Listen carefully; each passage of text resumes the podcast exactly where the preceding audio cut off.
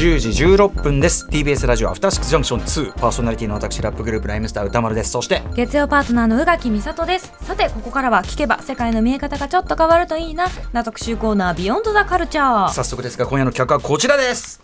もしもこの人がいなかったらトレンチコートもピーコートもパンツスーツも女性が着ることはなかったかもしれないって。それ嘘でしょ？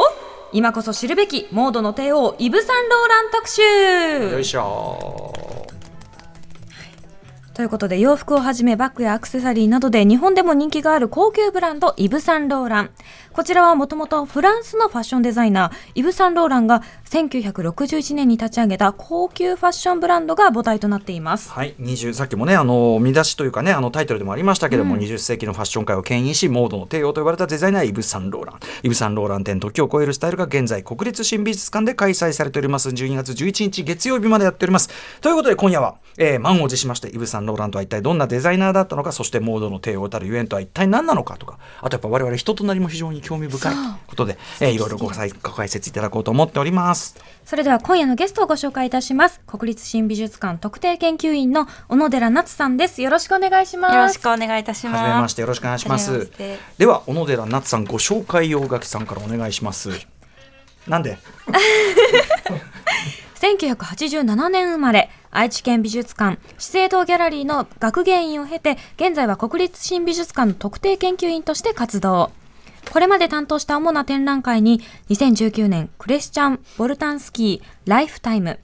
2021年ファッション・イン・ジャパン1945-2020流行と社会など。これ我々もう行きましたね。行きました。舐めるように行きましたねありがとうございますはいそして現在国立新美術館で開催されているイブ・サンローラン展時を超えるスタイルを担当されています。はい、小野寺さん、これあの後ろで流れてるはい。私ども、ライムスター B ビーボイズムですけど、これ、はい。あの BGM として小野寺さんチョイスなんですけど、これどういうことチョイですか。スしちゃいました。ちょっと思い出深い曲で、はい。あの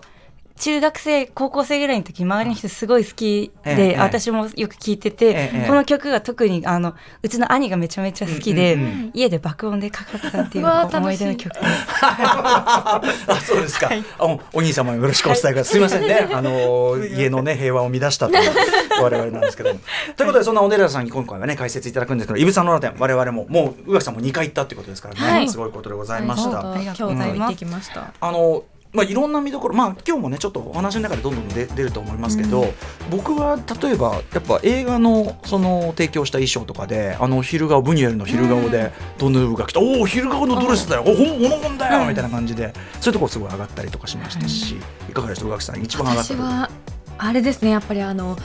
どえらいビーズのカーディガンがい。くつもあって、えええ。職人死んだ？って思うくらいもうすごい。カーディガン部屋っつうかね、はいあれとか、ね、はいあります。があの、えーとぎっしり詰まってる、はいあの絵を元にした、はい。ゴッホのゴッホのね。見てるだけで目がうっとりみたいな感じがいたしましたし、うんうん。あとアクセサリーとか帽子も合わせてなんかこういろいろファッションを提案していたっていうのがすごくなんか見ていて楽しかったです。そうですね。あの本当にいろいろ見どころをあの見ていただく人でそれぞれ違うので私もいろいろ感想を聞けると嬉しいです、ね、あとその展示物もそうだけどやっぱそこから透けて見えるサンローラン自身の人となりとか、うん。理念とかがあすげえいいなみたいな。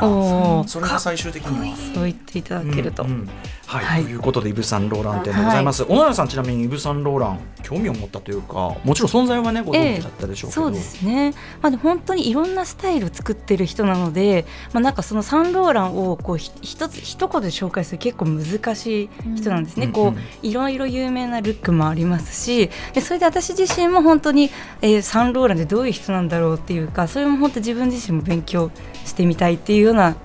ところもありますしあと特に最近ファッションの展覧会すごく増えていまして、はいね。あの特にデザイナーの回顧展ですね、まあ、シャネルもありましたし、はい。あのディオールの展覧会もあったりっていうので、まあ、ちょっと本当に今振り返るべきタイミングなのかなというふうには思います。さあということで、えー現在国立新美術館で、えーイブ・サンローラン店時を超えるスタイル開催中ということなんですけども、えー、どんどん行ってみましょうね。最初はこちらです、若くしてあのメゾンのデザイナーに抜擢イブ・サンローランの華麗なる経歴とは？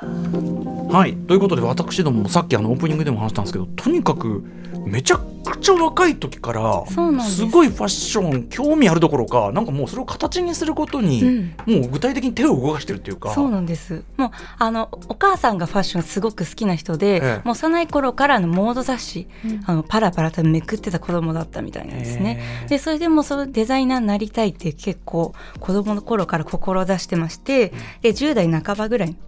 頃からあのペーパードールこれ展示物にもあるんですけれども、はい。あのそれをこう粛々と作ってる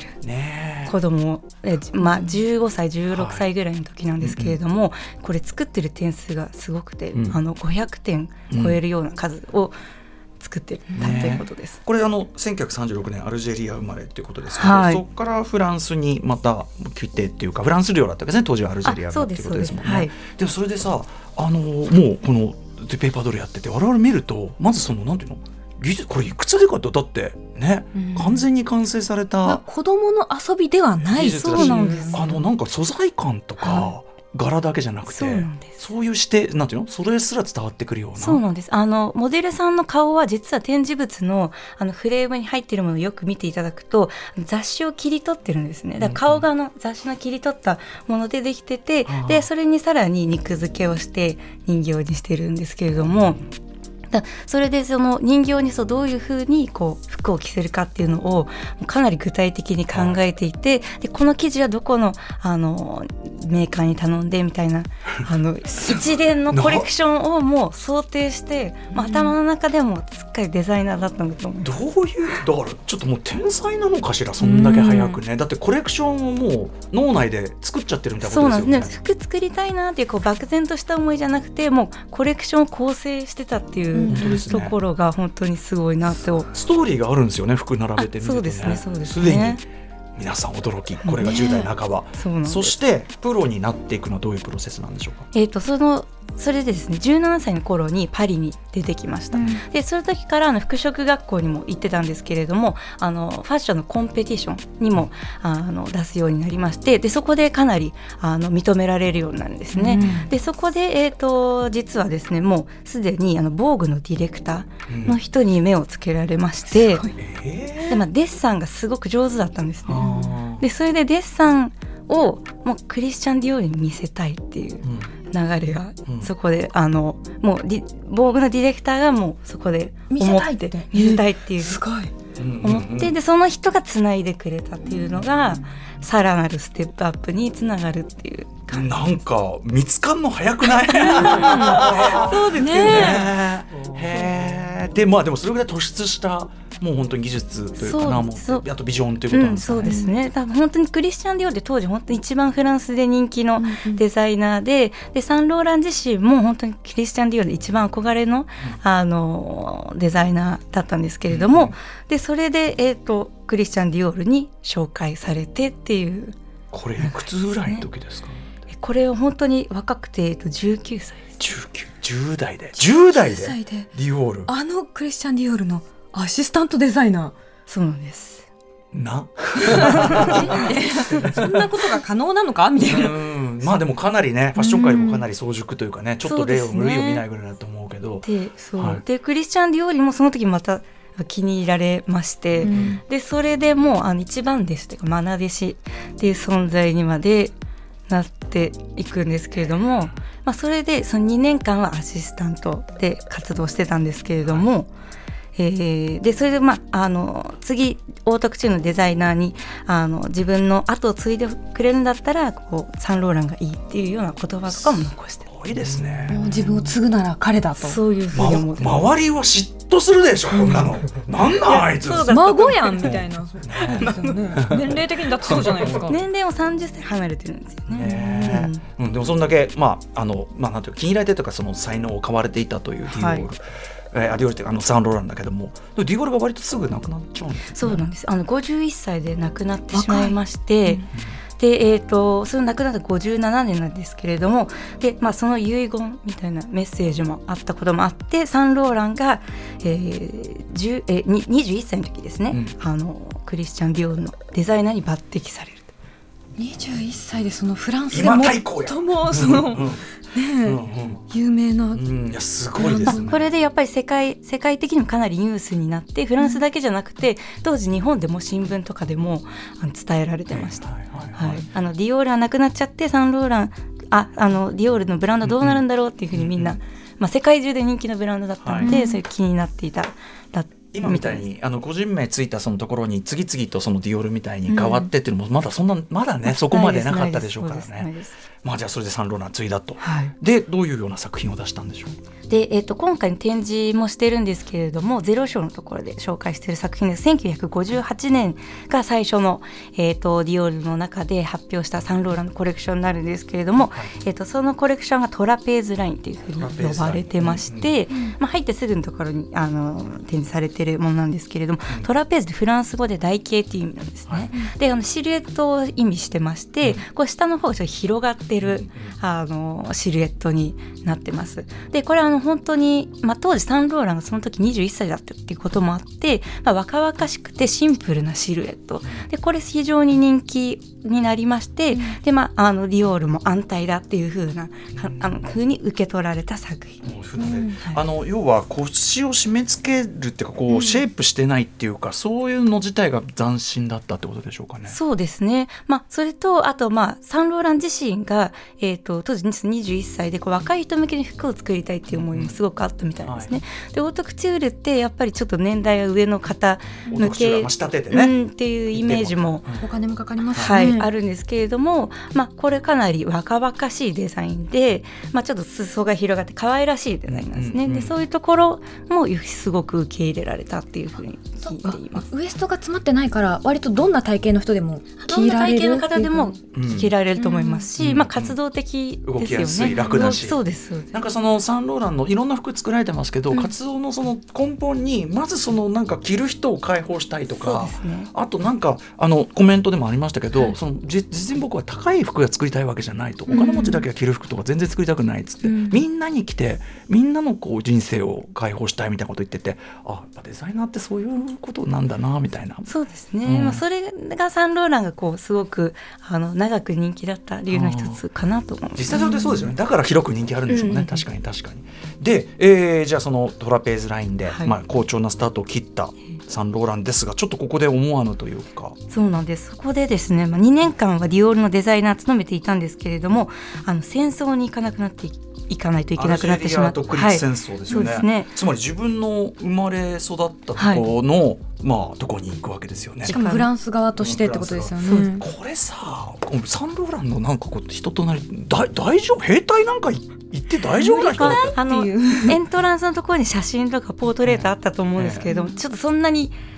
こうガツガツ戦えそうなタイプじゃない、なんかいや本当に。細かった。細いですよね。敵との戦い以前にこの軍隊のマッチョなとことか大丈夫？あんたっていうかね。ですよね。ね重いの持てるみたいな気持ちになる。そうなんです。それでやっぱちょっとその、まあ、イメージ通りでうん。あのちょっとあまりこううまくいかなくて、でそれでちょっと疲れてしまった時期もあったんですね。うん。でそれでその間にですねサンローランはあのディオールのデザイナーがライバルの人に変わられてしまうといなう。やっぱりそのさっきの嫉妬はあったじゃないけど。まあそう。なんねですそういう世界ですものね。生き馬の目を抜くというやつかもしれないけど、ライバルのデザイナーに変わられてしまったっていうのでまあサンローランそこでちょっとだいぶがっかりっていう仕事も失ってしまったみたいな感じに。なね。あなるほど。さあこれどうやって復活していくんでしょう？はい、それがですねピエール・ベルジェという出た。私はこう見てる間中ピエールが一番偉いなとかって言いながらそうなんですそうなんです。見てあました。の本。当に支えてるんですよ。そうですよそうなね。んです偉すぎんかまあ、生涯のパートナーとなるピエール・ベルジェさん。うん。でピエール・ベルジェさんとは実は結構早く出会っていてあのディオールのあの最初のコレクションやった時のお疲れ様会みたいなところで出会ってるんです、それ分かってるその写真も残っていへてー。でそれであここでなんか2人がこう出会ったっていうあのロマンチックだな。写真があるんですけれどもで、えっと、ピエール・デールベルジェはこうアーティストを育てるのが非常に得意な人で、その前他にあのパートナーの別の方とかもいたんですけれどもこの62年の段階ではサンローランを支えるようになってましてで、えっとちょっとデザイナー変わられてしまったからイブ・サンローランっていうブランドを作ろうっていう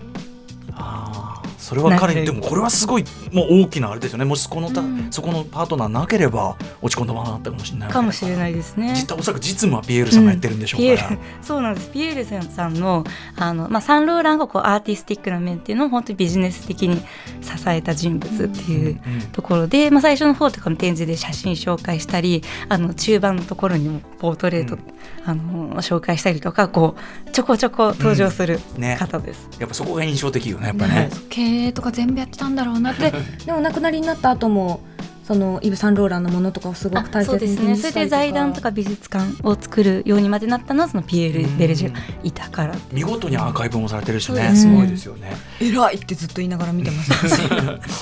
で、えーじゃあイブ・サンローランスタート。とさあどっからどういう活躍になっていくんでしょうか。こっからが本番って感じですねじゃあね、うん。ある意味ね。そうですね、うんうん。でそれで、えっと、1962年、えっと、今回展覧会の第1章でご紹介してるんですけど62年が最初のコレクションでして、まあ、60年代ですごくいろいろな作品を残してるんですけれども、まあえっとトレンチコートですとかジャンプスーツ、サファリジャケット男性用に作られたアイテムを女性用に改良してうん。発表っていう、まあ、そういうのが、まあ一言で言うとそういう感じなんですけれども、うん。特にまあサファリルックとかですね、はい。これ68年に発表されたもので、えーとまあ、日本でも70年代にかけて流行したアイテムと言えるかなと思います。ねえでもまあ本当に後になってからは、まあ、トレンチコートだのなんだろうねもう普当たり通に前に普通に着てるものですけど。でも思いは確かに元は軍服だわみたいなうんジャね、ンプスーツとかピーコートとかもそうですよね、それによってやっぱしこう解放していくみたいな感覚だったわけですかね。そうですね、うん。であの展示の衣装の第1体目のところにご紹介しているのが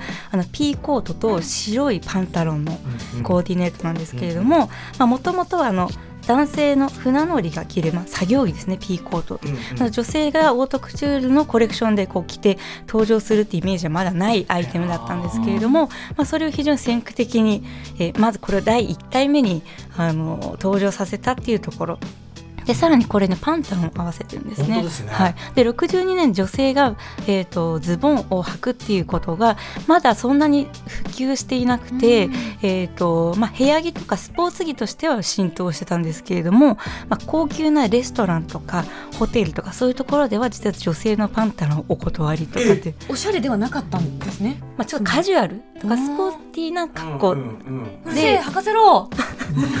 っていうふうに思われていた。スタイルだったんですけれども、まあ、それがだんだんこうモードとしてあの定着していくきっかけになったっていううん。一体目ですね。まさにそのでもうるせえ履かせろっていうこう その気持ちを代弁したわけじゃないですかだだっててっそうだね女性だって走りたいよみたいな気持ちう。ん。ですよね、そうなんですごいあありがたい。あとなんかそのモチーフを全然あのそれまでのファッションの脈絡と関係ないと思われてたところから持ってくるのが他のコレクションもそうですけど、まあ、それが場所だったり、はい。こういうこうミリタリーとかだったりしますけど、それはなんか面白いですよね。そうですね。だからその結構意外性というかあの、まあ、まだその女性がこうおしゃれ着として着ていなかったようなスタイルっていうものをいろいろ取りまあ、トレンチコートもそうですし、うん。まあ、サファリジャケットとか、うん。そういうものももともとは違う用途でこうミリタリーのものとかっていうふうに使われていたものだったので,、はい。でそれをこう、えーとまあ、改良して結構そうデザインこのピーコートもあのボタンが金ボタンで、うん。まあ、それの金ボタンはボタンとしてもちろん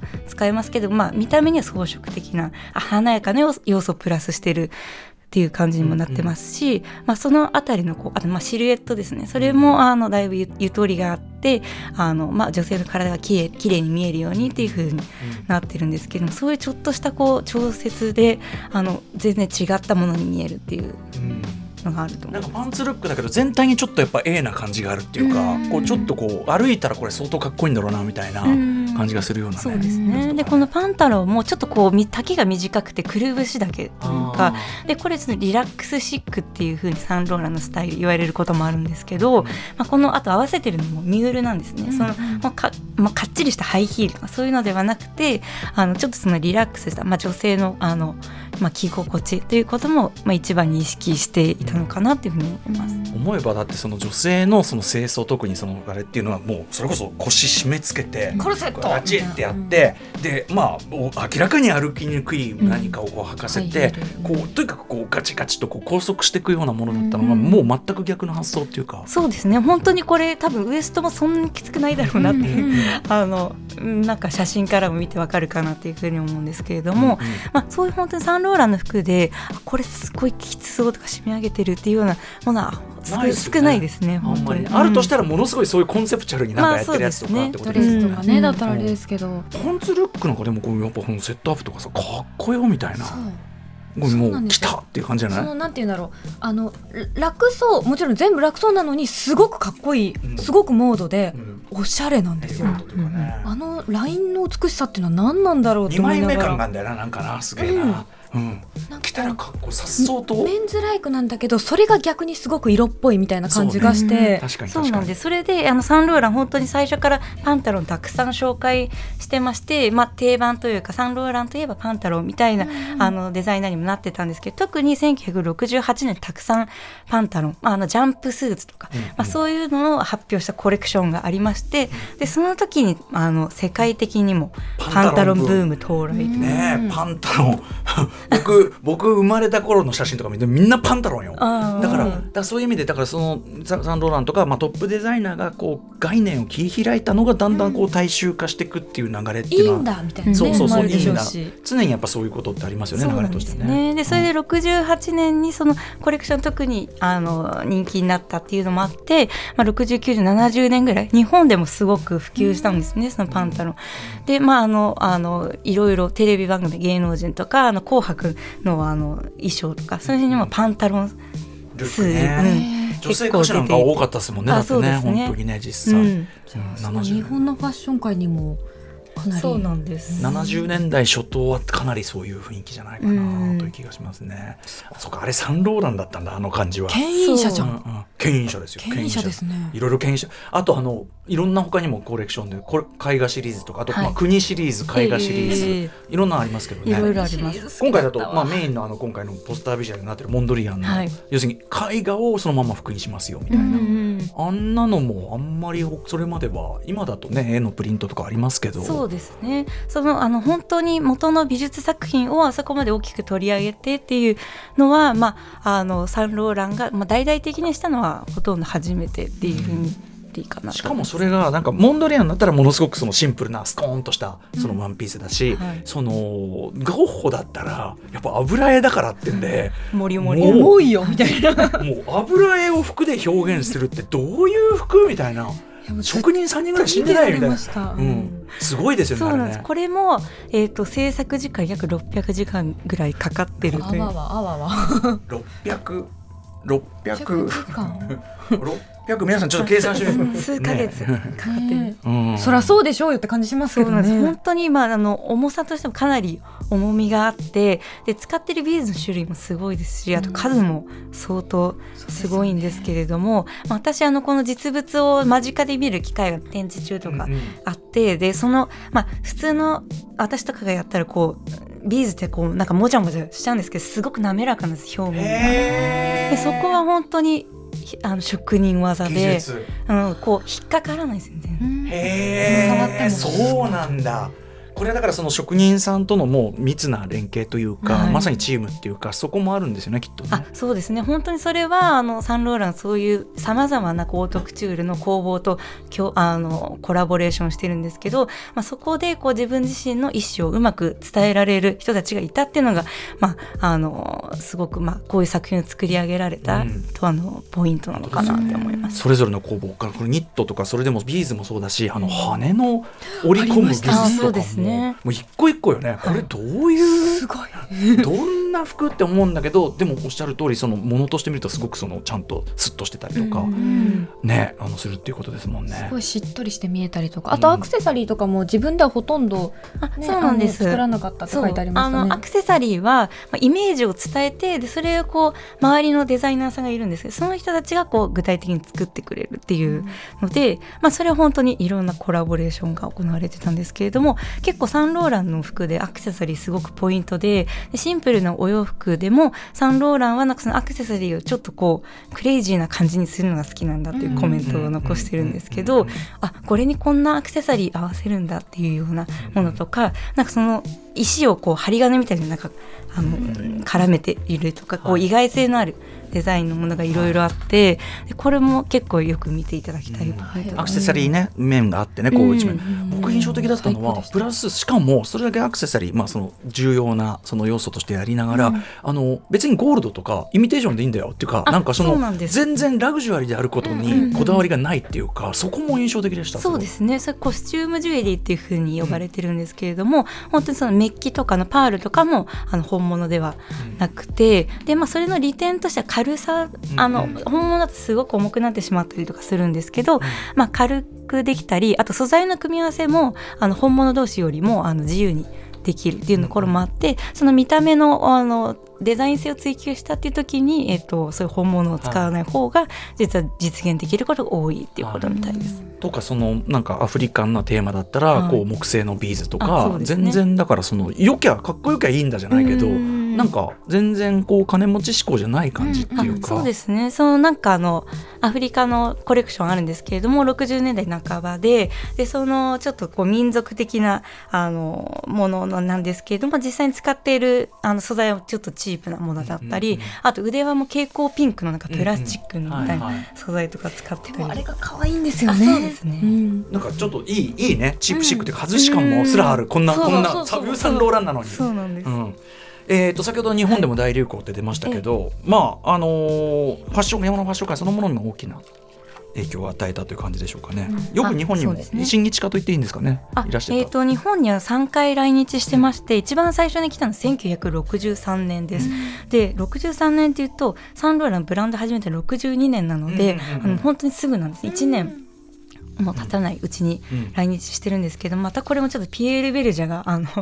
仕込んでまして、うん。あの日本一回先に行ってるんですね。でそれでちょっと行くい行こうっていうのでで連れてきてるんですけれども、まあ、そのサンローランが来た時はもう63年にファッションショーを開催してまして、えー、とこれはあの東レと一緒にやってる、うん。繊維メーカー。あはい。そうです。うんものなんですけれども、まあ、サンローランのこの63年のパリでやったコレクションを日本にも持ってきてでおひれお披露目する、まあ、要するにそれをこう日本でファッションビジネス的に展開していきたいっていうこう思惑があった来日っていう。そうか。ピエール・ベルジェが日本のあれを話話つけてきていろいろ。話つけてた。話つけてからの。でもまあ初のね東京コレクションが当然ない時代えにえちゃん本格的ショーをやってでなおかつその東レと組んで要はプレートプロ今まで話してたのはオートクチュール要するはい。にその仕立ててうん一点物で作ってるやつだったけど、えっと既製服ラインっていうかそこを作り始めたってことであすもんね。そうです。で、えー、と実はそのすごく先駆的なことをしていて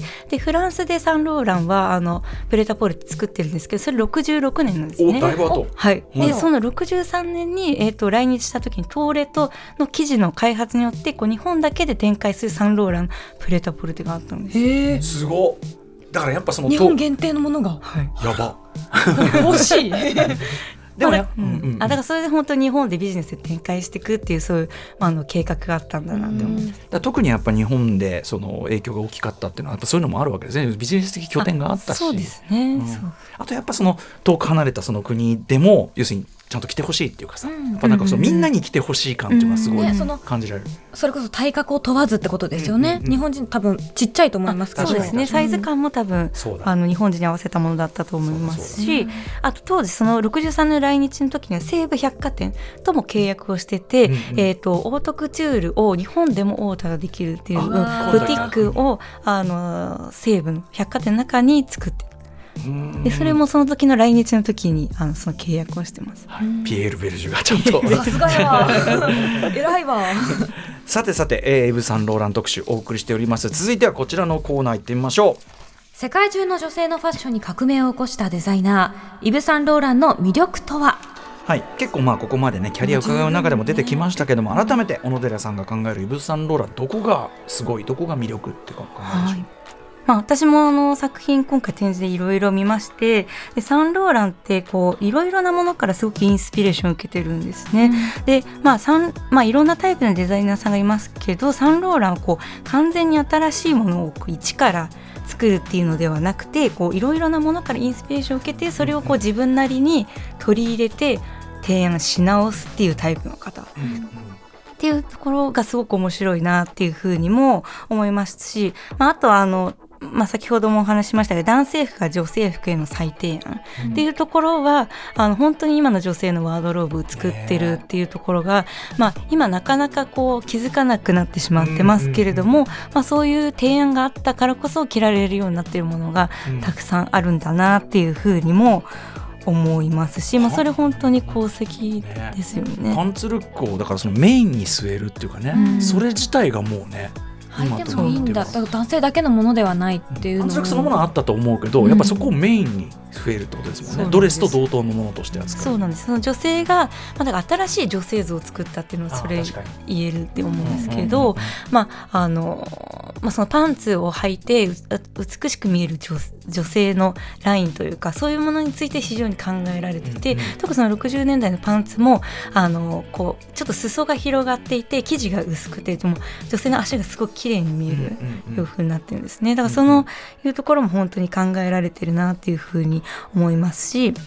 まあ、そういういろいろなデザインを通じてサンローランがやりたかったってことを、まあ、あのちょっと今回展示のあの壁のところにサンローランのフレーズメッもセージがはい。メッセージも紹介してるんですけれども、まあ、サンローランそのファッションを通じて女性たちの不安を取り除いて、まあ、自分自身の存在というのを肯定できるような、あのファッションっていうのはそういうものでありたい。うん。でそれについて貢献してきたつもりなんだっていうふうにも言ってましてだからそういうこう女性に自信を与えたいとか女性を美しくするっていうことについてもずっと考えてたうんうん。人なんだなっていうふうに思います。これやっぱ1960年フランスで、まあ、当時はだから多分ウーマンリブって言われてたかな、はい。フェミニズム運動とかの盛り上がりともやっぱりうまくシンクロしてみたいなのがあったそうなんです。んでしょうかねまあ本当にそれはあのまさにそうで、でその68年パリでも5月革命ありますけれども、うんうんうん。まあ本当にえっ、とファッション界にもまあそういうあのちょっとこう動きやっぱ影響はありまして、でまあその頃なんですね。サンローランは特にパンツたくさん発表するようになった。うんうんうん。まあえー、とその女性をファッションを通じて解放したいっていう思いっていうのはこうサンローランはやっぱコレクションを通じてあの提案してたんだなと思います。すごいですね。こちらにはだって若者たちが行かれる若者たちがこう革命を起こさんとばかりの勢いでわーってやってて。である意味ブルジョワっていうかさそういう文化のど真ん中でもあるフランスファッション界の中において、いやそのあのこのファッションの中でできる革命っていうか、それを同時にやってたっていうのはそうなんです。ごいことだそうだからまあサンローランは当時本当に世代的にも、まあ、あの20代とかまだ若い世代だったっていうのもあって、まあ彼らへの共感っていうものについては本当にファッションを通じて、まあかまあ、サンローランができるからファッションしかないので、うんうん。まあ、それから提案するっていうアプローチだったんだと思います。なんかこうなんとなくこれこれはすごいイメージの話ですけど、うん。その金も金持ちのでつまり金持ちすなわち多分当時はおっさんが、金持ちのおっさんが女性に買い与える服ではなく、うん。女性が着たいと思っている服、うん。その、うん。主主体的に、うん。そう主体的に、そうあの皆さんが着たいと思える服もしくは着てよかったと思える服っていう転換がある気がするんですよね、すごいね。そうですね。うん。すごいよくそその目線を持ってたことがまずすごくないですか、うん。男性で、うん。まあ、裕福な育ちでっていう人が、その眼差しで作れたこと自体がすごくこう革命的なような気がうんしますね。やっぱり彼の中にもひょっとしたらその当時のフランス主流社会みたいなのに対する違和感とかその中での自分はあちょっとこういたんだなみたいなのがあったのかもしれないです。ね。うんそうですね、まあ、サンローラン本当に 40, 40年間オートクチュールで活動してるんですけど、えーとまあ、モードの帝王っていうふうにも言われてまして、まあ、そういうふうに言われてた理由としては、まあ、そのサンローランのスタイルってすごく普遍的なんですね。そのまあ、あの6今回の展示であのサブタイトル「時を超えるスタイル」っていう風にしてるんですけど、まあ、その62年に提案したものと最後に提案してた6 2002年が引退なんですけどその頃の服をこう横並びにしてもおかしくないんですよ。うんうんでそれで本当に、まあ、サンローランが最初にやってたことと、まあ、最後にやってたこと、まあ、すごく早熟だったっていうふうにも言えると思うんですけど、うんうんまあ、本当にその変わらないスタイル。っていうものがあったからこそ、まあ、ずっとし支持されていてでかつ、まあ、今も結構お客さんに見ていただいてるのかなと思いますね。あの流行は変わるがスタイルは変わらないっていうね、うん。永遠だってねはい。しびれますねあのフレーズはね。ちょっと僕人生の指針にしたいなと思うぐらいの感じですけどね。まさしくスタイルを作った人ってことですもんね。ちょっと時間も押してきたんですけどあとまああのー映画とかね舞台の衣装もすごうんく積極的で,、素敵でしたね。はい、まさにさ僕が言ったブニュエルの昼顔とかありますけどこれやっぱすごく積極的でしたよねそれね。あそうですね。サンローラン実は本当にあのコレクション発表している傍らその演劇ですとか映画の衣装の制作にもかなり積極的に意欲的に取り組んでまして、うん、今回ご紹介しているのの中でカトリーヌ・ドヌーブ主演の映画「昼顔」の衣装があるんですけれども、まあ、今回ご紹介しているの1体だけなんですがその白いですね白い襟のワンピースなんですけれども、うん、あのこの映画の中ではドヌーブの衣装を全部制作してまして。ドヌーブがブニュエルにね勧めたらしいですよね。そうなんですサンローラン。あのもともとドヌーブ気に入ってまして、うん、でちょっとこの衣装を作ってもらいたいんだっていうふうに推したのがドヌーブだった、うんうん、これ昼顔の服サンローランこれじゃないとそうだとって大違いよこれ。ねうん、まあ結構映画の衣装いろいろ手がけてるんですけどその昼顔はやっぱりあの特にサンローランの衣装が果たしてるイメージの役割っていうこの映画の中で大きい、かなと思います、ね、実際服もそれで昼顔のラインっていうのかな、はい、売れたんですよねめっちゃ。そうですね。でこの時あの66年67年ぐらいでサンローランのちょっとミリタリーテイストサファリとかそういうものをたくさん発表していた時期でこのドヌーブが着てるのも、まあ、そういうちょっとこう強い戦う女性像っていう、うんうんうん、そういうイメージの確かにそうかこの金ボタンのコートとかそうか。そうです。なるほどなるほど。あとだからやっぱりそのあの一見こうエレガントに見えるけど中はその皆さんが望んでいる女性じゃないかもしれませんっていう、うん、その感じでしょうねきっとね。それをちょっと服で表明してるんです。よね、それがこう服が本当にあのちょ存在感小道具的な存在になってるというか、感じだと思います。はい、そんなも、はい、あの